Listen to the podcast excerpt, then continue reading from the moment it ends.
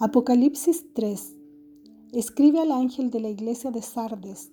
Así habla el que tiene los siete espíritus de Dios y las siete estrellas. Conozco tus obras, te creen vivo, pero estás muerto. Despiértate y reanima lo que todavía no ha muerto, pues tus obras me parecen muy mediocres a la luz de Dios. Recuerda lo que recibiste y oíste, ponlo en práctica y arrepiéntete porque si no te mantienes despierto, vendré como un ladrón sin que sepas a qué hora te sorprenderé. Tengo sin embargo los nombres de unos pocos de Sardes que no mancharon sus ropas. Estos me acompañarán vestidos de blanco porque se lo merecen. El vencedor vestirá de blanco. Nunca borraré su nombre del libro de la vida, sino que proclamaré su nombre delante de mi Padre y de sus ángeles. El que tenga oídos, escuche este mensaje del Espíritu a las iglesias. Escribe al ángel de la iglesia de Filadelfia.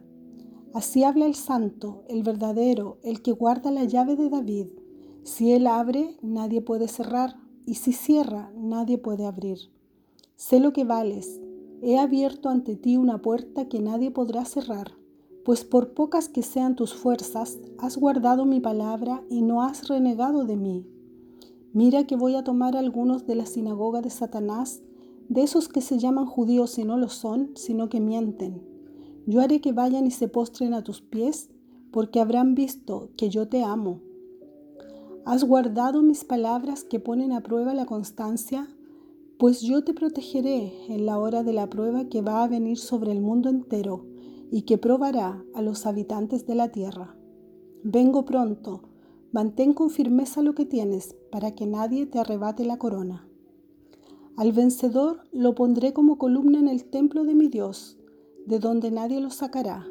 Grabaré en él el nombre de mi Dios, el nombre de la ciudad que baja del cielo, la nueva Jerusalén que viene de Dios, y mi nombre nuevo.